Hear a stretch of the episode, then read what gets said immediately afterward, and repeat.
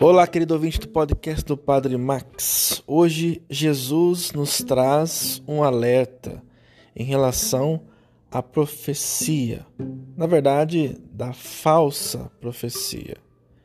O falso profeta nem sempre é, existe uma facilidade de identificar o falso profeta.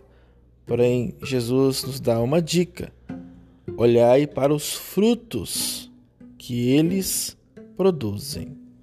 A nossa resposta, ou a resposta à nossa dúvida, se é ou não um falso profeta, está possivelmente nos frutos que eles produzem. Louvado seja nosso Senhor Jesus Cristo, para sempre seja louvado.